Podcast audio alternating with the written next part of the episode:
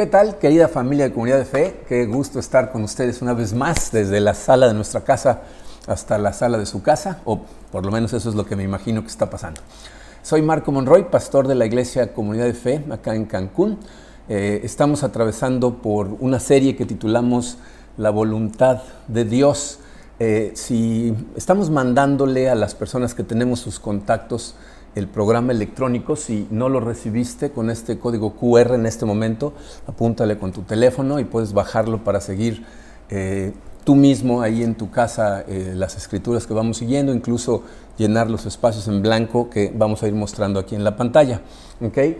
Em, fíjense, eh, la semana pasada hablamos de, de comprender la voluntad de Dios porque decíamos que es un tema que puede ser un poco confuso porque se mezcla la forma en que la Biblia nos relata la voluntad de Dios. Vimos cómo hay una voluntad de Dios que se ve en forma de decreto, esas cosas que en la Biblia eh, Dios eh, declara desde el principio de los tiempos que van a suceder y no hay manera de detenerlas, no hay manera de cambiarlas, de frustrar sus planes. ¿no? Desde Génesis Él anuncia las cosas que van a pasar. De hecho, vimos la semana pasada como Él dice, precisamente les digo desde el principio lo que va a pasar al final para que sepan que yo soy Dios y no hay otro como yo. ¿no? Entonces, esa es su voluntad en forma de decreto. También tenemos la voluntad en forma de mandamiento, es decir, eh, la forma en que Dios quiere que sus hijos, sus criaturas vivan, que sería lo mejor para nosotros. Si le hiciéramos caso, viviríamos mucho mejor. Pero tristemente eh, su voluntad en forma de mandamiento, es así, la podemos ignorar. ¿no? Él nos dice cómo debemos de vivir y nosotros tomamos la decisión de vivir de esa manera o no vivir de esa manera. Pero también tenemos una tercera forma de su voluntad, que es la que la mayor parte de la gente quiere identificar, que es su voluntad en forma de dirección, es decir, la voluntad de Dios, pero para mi vida. ¿Qué es lo que quiere que haga? ¿No? ¿Cómo tomo mis decisiones acerca de a dónde vivir, con quién casarme, qué estudiar, qué, qué, empresa escoger para trabajar, qué iglesia escoger, en dónde servir? Todo eso lo, vemos más bien como la voluntad en forma de dirección. Y miren, la verdad es que em, eh, estas últimas dos están muy relacionadas. Eh, eh, como vamos a ver hoy, tienen mucha relación, pero al mismo tiempo también están separadas. Hay una diferencia entre ellas dos, que es lo que vamos a ver eh, en otro mensaje. ¿okay? Yo sé que la mayor parte de la gente cuando escucha que el mensaje es acerca de la voluntad de Dios, quieren que iniciemos con, con, la pregunta, ¿cómo puedo escuchar mejor a Dios para que me dé dirección? ¿Okay? Pero para entender eso, primero tienes que entender cuál es su voluntad de acuerdo a su palabra, que es lo que vamos a ver el día de hoy. Dice, em, hay veces que tengo conversaciones con la gente y les digo, yo sé exactamente cuál es la voluntad de Dios para tu vida. Y eso es lo, que te quiero decir en este momento. Yo sé cuál es la voluntad de Dios para tu vida. Y te la voy a decir y vamos a ver qué tanto te emociona. Pero antes, vamos a orar. Padre, te damos tantas gracias por tu amor, te damos gracias Señor por la cruz, te damos gracias por tu Hijo Jesucristo, eh, que al venir a entregar su vida por nosotros, Padre, eh, nos abrió el camino, Señor, nos restauró esa relación que nosotros habíamos roto contigo y ahora tenemos acceso a ti. Y gracias a ese acceso, Padre, podemos, podemos entender, conocer y vivir para tu voluntad. Te pido, Señor, en este momento que tu Santo Espíritu esté tocando el corazón de todas las personas que escuchen estas palabras. ¿ah? que, prepares nuestro corazón para recibir, tu palabra eh, y que nos prepares a nosotros, Señor, para estar dispuestos a obedecerla y a ser transformados por ella para tu gloria, Padre. Te pedimos todas estas cosas, Señor, en el poderoso nombre de tu Hijo Jesucristo. Amén. Sí, miren, la gente le emociona mucho cuando le digo que yo sé cuál es exactamente la voluntad de Dios para su vida, pero eh, se desaniman cuando se las muestro. ¿Por qué? Porque hay una voluntad de Dios para la vida de todos sus hijos. Es una voluntad de Dios genérica, es decir, es la misma para todos los creyentes. Pero aparte hay un plan de Dios para cada uno de nosotros y ese es diferente. el día de hoy vamos a ver lo que la palabra de Dios dice acerca de su voluntad, seas quien seas. el día de hoy vamos a analizar varios versículos que hablan específicamente acerca de la voluntad de Dios, la voluntad del Señor. Hay veces que la gente dice, como les dije al principio de la serie, es muy confuso la voluntad de Dios. Hay montones de versículos que nos hablan acerca de la voluntad de Dios. Y eso es lo que vamos a ver el día de hoy. Y vamos a ver cómo eh, se refieren a diferentes cosas que son muy importantes para nosotros. Este primer eh, versículo que vamos a estudiar nos habla de la importancia de la voluntad de Dios. El apóstol Pablo, todos estos versículos que vamos a ver el día de hoy fueron escritos por el apóstol Pablo, inspirado por el Espíritu Santo. Eh, eh, este versículo viene en la carta de Pablo a los Efesios y se encuentra en el capítulo 5, versículos 15 al 17. Fíjense lo que dice. Dice, así que tengan cuidado de su manera de vivir. No vivan como necios, sino como sabios, aprovechando al máximo cada momento oportuno, porque los días son malos. Por tanto, no sean insensatos, sino entiendan cuál es la voluntad del Señor. Miren, eh, si te pones a analizar lo que es la vida de una persona, eh, la vida de la gente es una serie de diferentes cosas, ¿no? Por ejemplo, es una serie de relaciones, una serie de, situaciones que enfrentas, pero el camino que sigues está dictado por una serie de decisiones que tomas. ¿no? Si, si, tú tomas decisiones sabias durante tu vida, entonces vas a tener buenos resultados. Eh, si tomas decisiones que no son muy sabias, pues entonces tus resultados no van a ser muy buenos. Yo sé que hay cosas que pasan en la vida de la gente que, están fuera de nuestro control. Por ejemplo, a lo mejor mientras eras un niño o un adolescente, eh, tus papás decidieron eh, cambiarse de, ciudad o de país, a lo mejor decidieron cambiarte de escuela, a lo mejor se divorciaron y terminaste viviendo con uno o con el otro, o a lo mejor pasó algo en tu vida por lo cual terminaron educándote personas que no eran tus padres. O sea, hay muchas circunstancias que pasan en la vida que están fuera de nuestro control. Pero en buena medida, la razón por la que tú estás en donde estás en este momento sí tiene que ver con muchas de las decisiones que tú tomaste. ¿ok? Ahora, la Biblia nos enseña, como les acabo de decir, que mientras más sabias sean tus decisiones, mejores son tus resultados. ¿ok? Entonces, en este pasaje, lo que Pablo nos está diciendo es, tengan cuidado de su manera de vivir. Y lo que nos dice es, traten de vivir lo más sabiamente posible. Lo cual, nos dice en el pasaje, significa aprovechar al máximo cada oportunidad. ¿Qué significa eso? No dejes pasar una sola oportunidad para aplicar la sabiduría que obtengas. O sea, cada vez que tengas oportunidad, en, en, cada área de tu vida, no importa si estás en la escuela, si estás en el trabajo, si estás con tus amigos, no importa en qué área estés, aprovecha cada oportunidad para aplicar la sabiduría. ¿Por qué? Dice, porque los días son malos. Miren, los tiempos que estamos viviendo son tiempos complicados. No hace falta ser ningún genio para darnos cuenta de que antes de la pandemia el mundo estaba complicado. Ahora con la pandemia eh, las cosas están muy mal y se van a poner, de acuerdo a la Biblia, cada vez peor. Y entonces Pablo llega a esta conclusión. La única forma de obtener sabiduría es entendiendo la voluntad de Dios. Me, encanta que dice, no sean insensatos sino entiendan la voluntad de Dios. La palabra insensato literalmente significa sin mente. Entonces lo que Pablo está diciendo es, no actúes como una persona que no tiene cerebro. ¿ah? Actúa sabiamente y, y, entonces tienes que entender su voluntad. Entonces, ¿por qué es tan importante entender su voluntad? Les puse esto en su programa. Entender la voluntad de Dios es la única forma de vivir con sabiduría. O sea, solamente entendiendo la voluntad de Dios para tu vida, vas a vivir con sabiduría. Eh, entonces, eh, entender la voluntad de Dios es algo crucial. Por eso, fíjense a continuación, en los siguientes versículos que vamos a ver, Pablo nos va a hablar del objetivo de la voluntad de Dios, nos va a hablar de la forma de obtener esa sabiduría, eh, las actividades que nos empujan a vivir dentro de la voluntad de Dios y cuál es el resultado que obtenemos como creyentes. Entonces vamos a verlo. El número dos es el objetivo.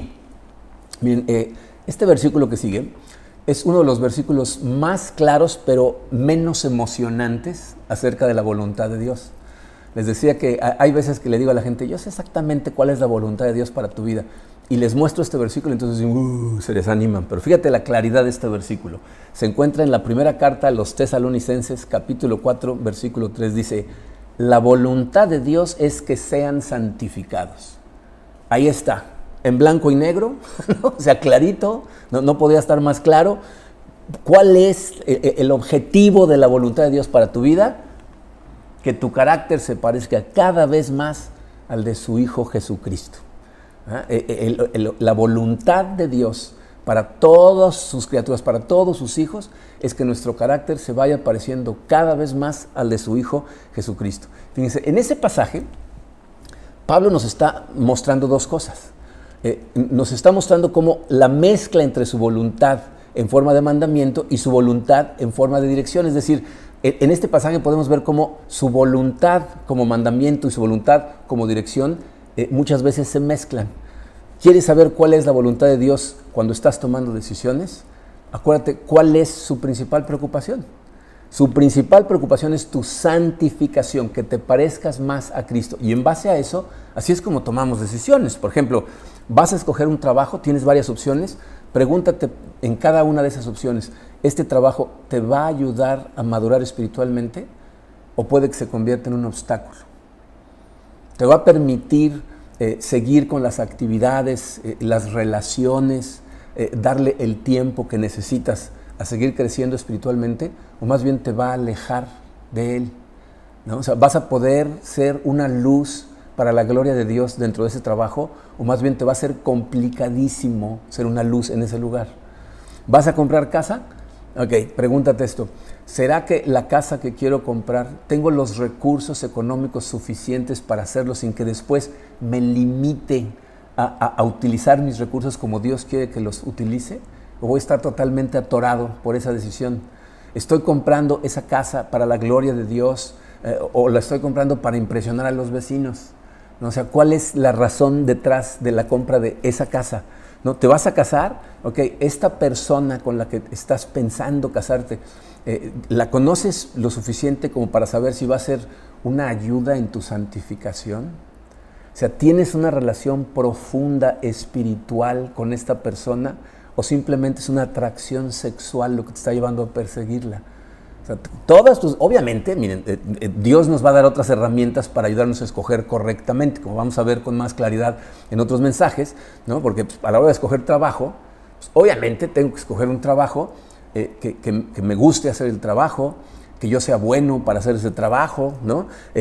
si voy a escoger casa, pues tiene que ser una casa que, que por lo menos sea adecuada para las necesidades de mi familia, cuando voy a escoger una pareja, no nada más me fijo en la parte espiritual, obviamente es una persona que tienes que tener cosas en común con esa persona, tiene que atraerte, te tiene que gustar pasar tiempo con esa persona.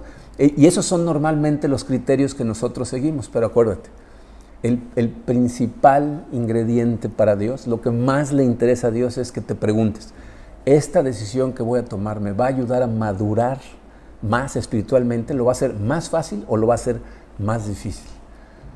Bien, como pastor, yo eh, estoy sentado en la primera fila como espectador en, la vida de mucha gente. Y, tristemente he, visto los desastrosos resultados que muchas personas tienen al final de su vida o durante su vida eh, como producto de las malas decisiones que toman. Y me refiero aquí a los resultados especialmente espirituales, porque algunas de esas personas toman decisiones que los llevan a ganar mucho más dinero, Parece ser a simple vista como que están teniendo mucho éxito mundano. Algunos parece que están muy divertidos y les está yendo muy bien con lo que están haciendo, aunque no hayan sido decisiones sabias. ¿ah? Pero eso regularmente es nada más por cierto tiempo. Porque de las cosas que tú y yo sabemos por experiencia personal y que la Biblia nos enseña, es que es una cuestión de tiempo que las cosas de este mundo dejan de satisfacer.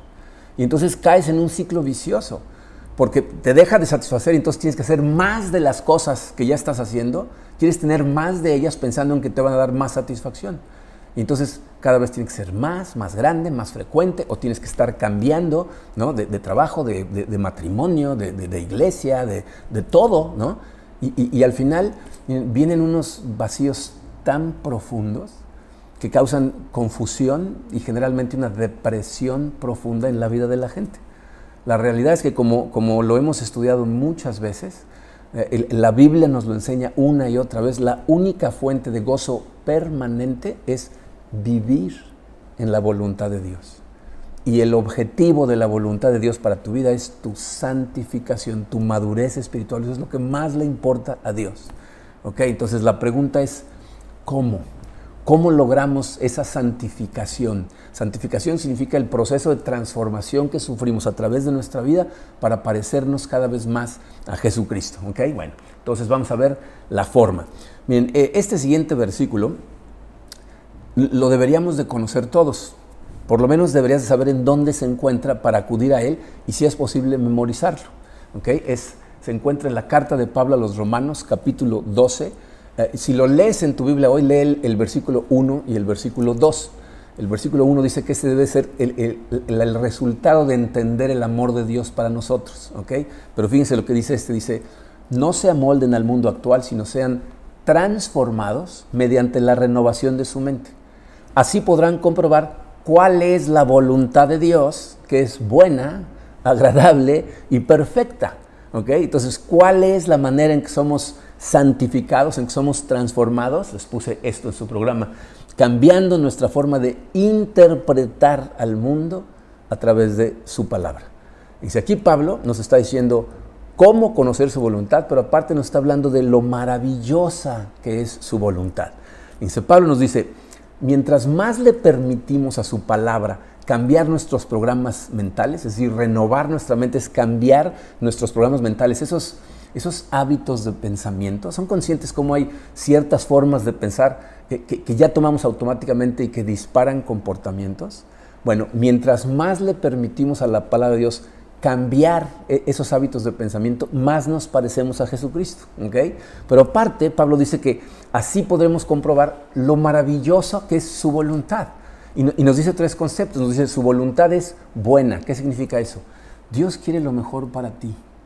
Eh, eh, a la gente de verdad le cuesta mucho trabajo darse cuenta que los mandamientos que Dios nos pone en su palabra son por nuestro bien que si lo siguiéramos todo el tiempo viviríamos mucho más satisfechos de lo que vivimos, aunque no nos lo parezca. Entonces, aunque a ti no te parezca que su voluntad en forma de mandamiento es lo mejor para ti, aquí la palabra dice, es buena, es buena para ti.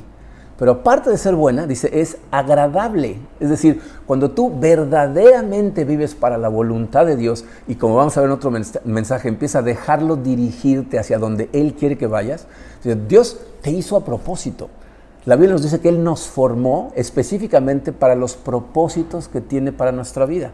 Por lo tanto, eh, cuando Él te manda por esos caminos, esos caminos van a ser agradables para ti, van a ser disfrutables. Eh, les decía la semana pasada que hay veces que la gente llega a la iglesia y después de participar cierto tiempo quieren servir. Y, y entonces hay veces que se acercaban a mí y me decían, ¿en dónde sirvo? Había veces que teníamos necesidades en la iglesia y les decíamos, pues miren, en esta área necesitamos ayuda. ¿no? Pero a lo mejor esa no es tu área. Y aunque tenemos una clase que llamamos el paso 2, ¿no? en donde parte de lo que aprendes es cómo identificar la forma que Dios te dio, ¿no? Eh, eh, eh, ¿Cuáles son tus, habilidades naturales, tus dones espirituales, ¿no? el, tipo de carácter que tienes, o sea, esas cosas que Dios puso en ti para de alguna manera ayudarte a entender tu caminar. ¿no? Entonces yo les digo, lo, lo que puedes hacer es irte a diferentes ministerios y sirve en diferentes ministerios. Y entonces a lo mejor vas a encontrar tu lugar, vas a encontrar uno en donde eres bueno para hacer lo que se necesita y aparte lo disfrutas mucho. Dios te diseñó a propósito para cumplir los planes que tiene para ti. Entonces, su propósito para ti va a ser algo agradable, disfrutable, pero para ti. ¿Me explicó? A lo mejor va a haber otras personas que, que, van a ver el llamado que Dios te da a ti, van a decir, paso, ¿no? yo no tengo interés en eso, pero a ti te va a encantar. Entonces, eso significa que su voluntad es agradable. Pero aparte, dice perfecta, y esta yo creo que es la que confunde a mucha gente. Cuando, cuando la Biblia nos dice que la voluntad de Dios para ti es perfecta, lo que significa es, es perfecta para sus planes. ¿Okay? No para tus planes, sino para sus planes. Eh, no significa que porque vivas en la voluntad de Dios, no va a haber dolor, no va a haber sufrimiento, no va a haber adversidad en tu vida, Miren, este punto es muy importante porque me he dado cuenta que un error que muchas veces la gente comete es, eh, está desesperada esta persona por encontrar la voluntad de Dios porque entienden la voluntad de Dios de una manera, o la perfección de la voluntad de Dios de una manera equivocada. ¿no? O sea, creen que si siguen la voluntad de Dios, entonces todo en su vida va a ser perfecto todo va a estar bien, nadie se va a enfermar, el matrimonio va a, trabajar todo el tiempo, ¿no? el negocio va a prosperar, los hijos van a obedecer, todo va a estar bien. En otras palabras, eh, están buscando el cielo en la tierra. Y, cuando empiezas a buscar el cielo en la tierra, entonces pierdes la actitud de ser un peregrino en un planeta ajeno. La Biblia nos dice que, somos peregrinos en un planeta ajeno. ¿eh? Pero, entonces fíjate, fíjate cómo la manera en que tú vas a vivir esta vida es, una cuestión de perspectiva. Si tú crees que lo que Dios ha prometido es que este mundo va a ser como, como un hotel todo incluido de cinco estrellas, o sea, piensa en un hotel como esos, en donde cada vez que tienes alguna necesidad simplemente levantas la mano y le llamas al mesero universal y te trae lo que quieres. No vas a tener todo lo que quieres comer y beber y disfrutar de, todos los placeres del hotel y todo está incluido. Y si tienes algún problema, todo lo que tienes que hacer es hablarle a relaciones públicas y decir, oiga, tengo este problema, y ellos te resuelven todo el problema. O sea, si eso es lo que tú esperas, entonces tu vida en este planeta va a ser miserable mientras atraviesas por las luchas normales de la vida, que por cierto son las que Dios utiliza para santificarte, que es su objetivo principal.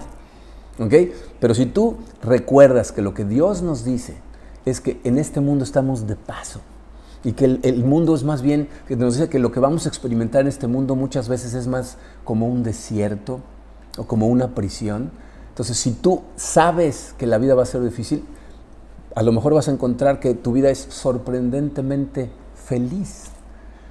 Tener fe en Jesucristo no es una garantía de que todo va a salir bien. De hecho, miren, los invito a que lean el capítulo 11 de, Hebreos, el libro de Hebreos en el Nuevo Testamento. Ese capítulo es conocido como el Salón de la Fama de la Fe porque dan una lista de todos los héroes de la fe del Antiguo Testamento. Nada más considera los tres primeros personajes que salen en, ese capítulo. Aparecen en este orden Abel, Enoch y Noé, héroes de la fe. Pero si estudias sus vidas, fíjate, Abel fue un hombre de fe que agradó a Dios y murió en manos de su hermano asesinado. Enoch fue un hombre de fe y no murió, ni siquiera experimentó la muerte. Y Noé fue un hombre de fe y toda la gente a su alrededor se murió. o sea que tener fe no es una garantía de que tu vida o la vida de la gente a tu alrededor va a ser color de rosa. La vida no siempre es divertida y no deberíamos estar esperando todo el tiempo que así lo fuera. Pero su voluntad es perfecta, perfecta para sus planes. Entonces cuando entendemos la voluntad de Dios y vivimos para ella, nos damos cuenta que es buena, agradable y perfecta. ¿okay? Entonces podemos vivir con sabiduría y permitimos que su palabra nos transforme. ¿okay?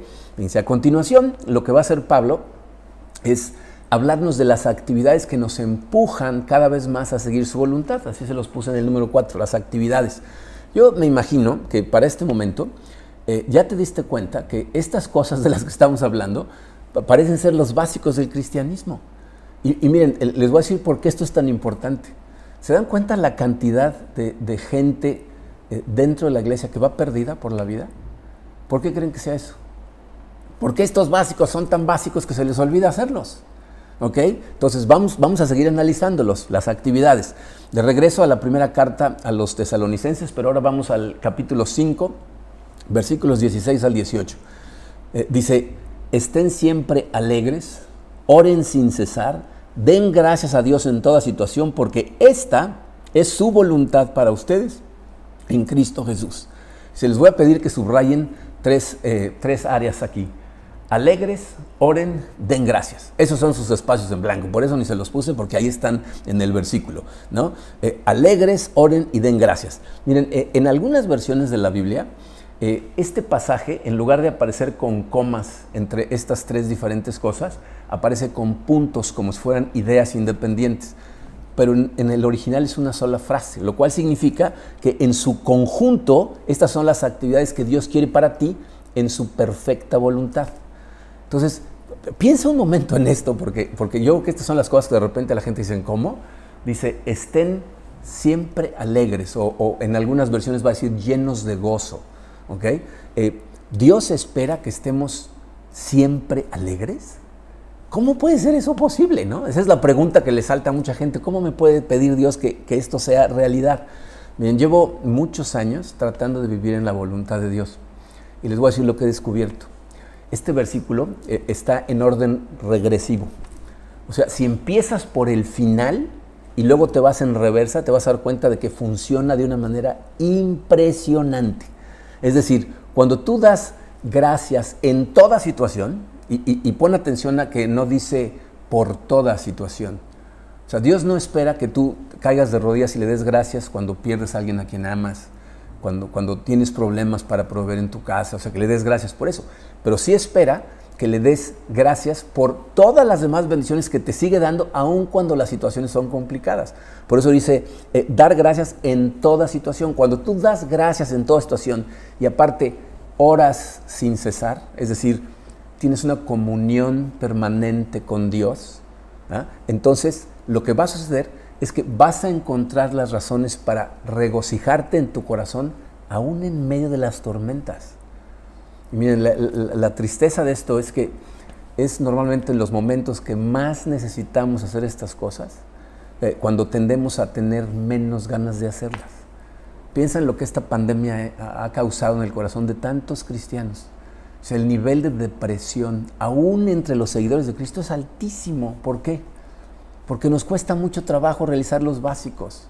Pero cuando empiezas a hacerlos, aunque sea poco a poco, cuando te das cuenta, empiezas a obtener los resultados que la misma Biblia nos dice que obtenemos. ¿no? ¿Y cuáles son esos resultados? Punto número 5, los, los, resultados.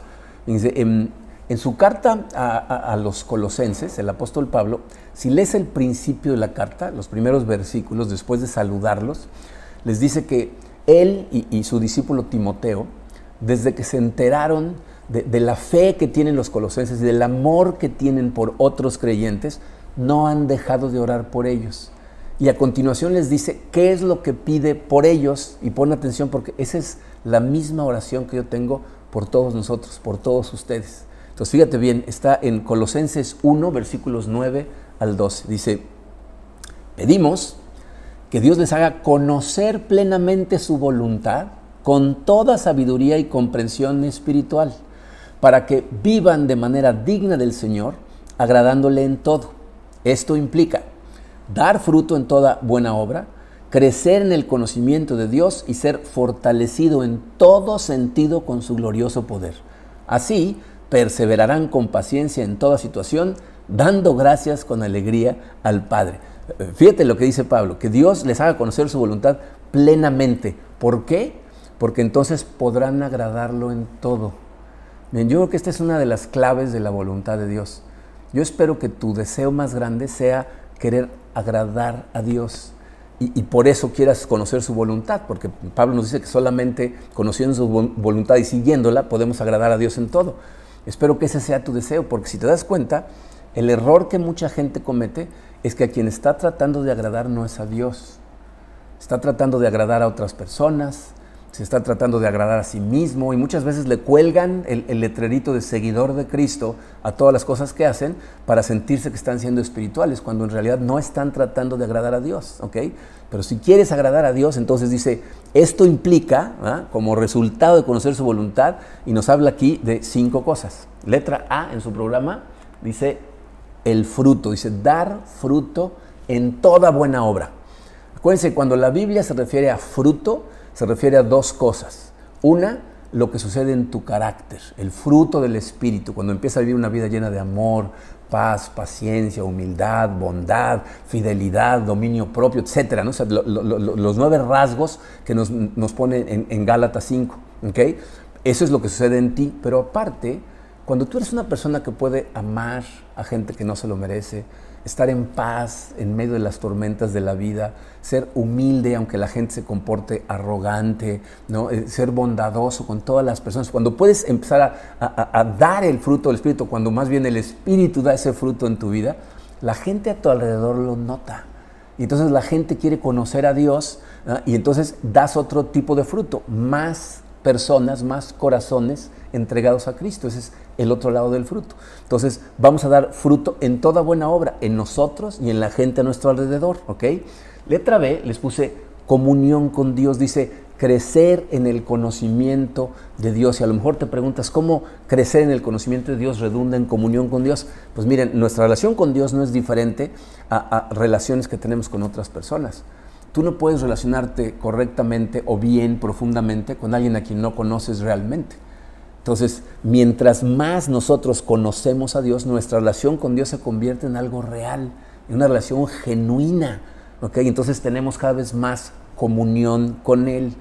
Cuando tenemos esa comunión con Él, lo que recibimos es fortaleza. Dice, serán fortalecidos en todo sentido con su glorioso poder. Es decir, vas a, mientras más comunión tienes con Dios, vas a recibir fortaleza cuando más la necesitas. E, e, en los momentos más difíciles, más oscuros de tu vida, esa comunión con Él, esa relación profunda con Él, te va a dar la fortaleza que Pablo dice en la letra D, dice, nos va a dar perseverancia. Dice, así perseverarán con paciencia en toda situación. O sea, vas a poder seguir adelante en medio de todas las tormentas de tu vida con, paciencia. Eh, y, esta es una de las cosas que normalmente eh, la gente se acerca a preguntar a personas que, sufren, eh, que, enfrentan situaciones muy adversas, muy oscuras, muy dolorosas, ¿cómo le hacen para seguir adelante? Esta semana, eh, una pareja que asiste a nuestra iglesia en Houston, eh, John y Claudia se llaman, vinieron a pasar una semana de vacaciones aquí a, Cancún. Me escribieron hace aproximadamente un mes, diciéndome que venían a ver si eh, había la posibilidad de que Karina y yo eh, cenáramos con ellos. Eh, como no los conocía, le escribí a Mark y a Laura y les, les pregunté, ¿no? ¿Conoces estas personas? Me dijeron, sí, son buenos amigos, estás en buenas manos, no te preocupes. Y entonces el lunes de esta semana nos, nos, fuimos a cenar con ellos a un restaurante. yo no sabía, esto salió en la plática, pero en el último año y medio John perdió a, a dos de sus tres hijos. Eh, Claudia, la, persona con la que venía, es su prometida, eh, eh, no es la mamá de, los hijos que fallecieron. Y, este, y, la verdad es que cuando nos lo dijeron, pues para mí fue como un, shock, ¿no? porque no, teníamos idea. El, hijo tenía 17 años, la hija no, no, me dijo su edad.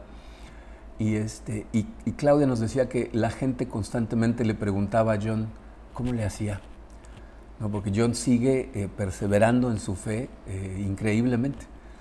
Y, él ahí nos, dijo, nos dice, yo de la manera en que, puedo seguir adelante es seguir tomado de la mano de Dios y trato de hacer exactamente lo que Él me dice que haga, ¿no? o sea, vivir en la voluntad de Dios. Laura, eh, después nos platicó Laura Schuch, que justo, no justo, sino un tiempo después de que falleció su hijo, John les dijo que quería, eh, Dios había puesto en su corazón el hacer algo en memoria de su hijo. Así es que construyó la escuela eh, técnica de oficios en Burundi, en el centro de África. Hay una escuela ya que le enseña a la gente algún oficio para que puedan ser autosuficientes. Y entonces él sintió que Dios le había puesto en su corazón el, el hacer eso en memoria de su hijo. Y lo que nos platicó a nosotros es cómo Dios lo ha fortalecido a través de estar ayudando a otras personas de esa manera.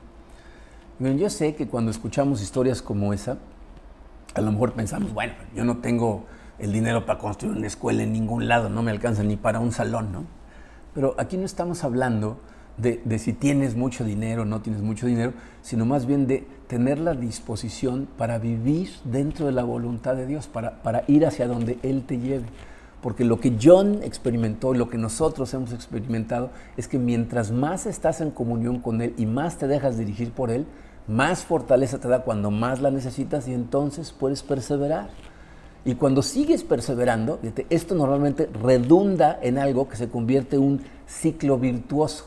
Porque si te fijaste el final del pasaje, Pablo nos habla de agradecimiento y alegría. Dice, dando gracias con alegría al Padre. ¿No? O sea, vamos a dar gracias y a estar alegres, ¿no? Que, que, dar gracias es una de las cosas que Pablo todo el tiempo nos dice que nos van a llevar a vivir en plenitud. Entonces, mientras más obtenemos los resultados de vivir en su voluntad, más queremos hacer las cosas que los producen. Entonces se convierte en un ciclo virtuoso en donde cada vez más comunión, cada vez más fortaleza, cada vez más perseverancia, cada vez más ganas de dar gracias y cada vez más gozo en nuestro corazón. Entonces, ¿puedes ver de forma clara cuál es su voluntad para tu vida? Que seas más como Cristo, que vivas más como Él vivió, que ames más como Él amó y que, que, permitas que eso te llene de gozo. ¿Tiene un propósito específico para tu vida, un plan? Claro que sí, pero necesitas entender que su voluntad No tiene que ver tanto con si tienes que vivir en Cancún o en playa, si tienes que ser doctor o vendedor, si tienes que casarte con Pepe o con Martín o con Margarita o con X, ¿no? No, es tanto eso. Desde la semana pasada terminamos viendo un versículo eh, que, sale de, los labios de nuestro Señor Jesucristo. Nos dijo, busquen primero el reino de Dios y su justicia y todas esas cosas les serán añadidas. Entonces, tienes que entender que la voluntad de Dios no tiene que ver tanto con esas otras decisiones, más bien tiene que ver con la decisión diaria ¿ah? que enfrentamos todos nosotros entre buscar su reino o el nuestro, seguir sus reglas o las nuestras, someternos a su autoridad o la nuestra. Al final del día, lo que la Biblia nos está diciendo es, ¿quieres vivir en su voluntad? Entonces, muere a ti mismo vive para Cristo y para la gloria de Dios y cásate con quien tú creas que es conveniente, vive en donde creas que es necesario, trabaja en el trabajo que mejor te ayude. O sea, si vives dentro de los lineamientos de Dios, esas otras decisiones se dan, se añaden a tu vida. Sé santo como Jesús es santo, por el poder del Espíritu Santo, para la gloria de Dios. Esa es su voluntad. Ahora, ¿nos ayuda Dios dándonos dirección para la vida? Claro que sí. ¿Cómo? Eso es lo que vamos a ver la semana que entra. Vamos a orar por el momento. Padre, te damos tantas gracias por tu amor. Tu palabra consistentemente nos muestra que todos los mandamientos que tú nos das son por nuestro bien, porque nos amas y porque sabes que cuando obedecemos esas cosas es cuando más gozamos de nuestra vida, aunque no nos lo parezca. Te pido, Señor, que nos ayudes, porque nos cuesta mucho trabajo a veces hacer tu voluntad. ¿Eh? El espíritu quiere, pero la carne es débil, como tu palabra misma lo dice. Pero también nos dice que tú puedes darnos el querer tanto como el hacer. Así es de que te pedimos que nos lo des, Señor, que nos des esa fortaleza, que nos ayudes a perseverar en ti, agradecer en todo, en toda circunstancia, para poder encontrar gozo, Señor, aún en los momentos de terrible tormenta. Te pedimos que nos acompañes en este camino, Señor, que estés con nosotros en todo momento, en el poderoso nombre de tu Hijo Jesucristo. Amén.